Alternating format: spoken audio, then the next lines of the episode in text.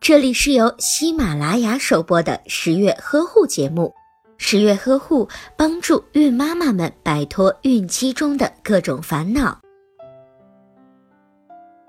宝宝的咀嚼能力并不像吮吸能力一样与生俱来，而是需要慢慢的锻炼培养。咀嚼能力锻炼的最佳时间是宝宝六至八个月时。咀嚼能力可以通过宝宝吃辅食让他主动锻炼，也可以通过妈妈为宝宝做操，促进咀嚼肌的发育而得到一部分的锻炼。妈妈可以尝试通过添加辅食，从而锻炼到宝宝的咀嚼能力。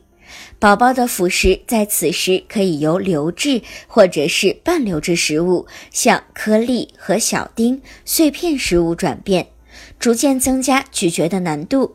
例如，妈妈可以将土豆泥改成土豆丁，菜泥改变成碎菜叶片等食物。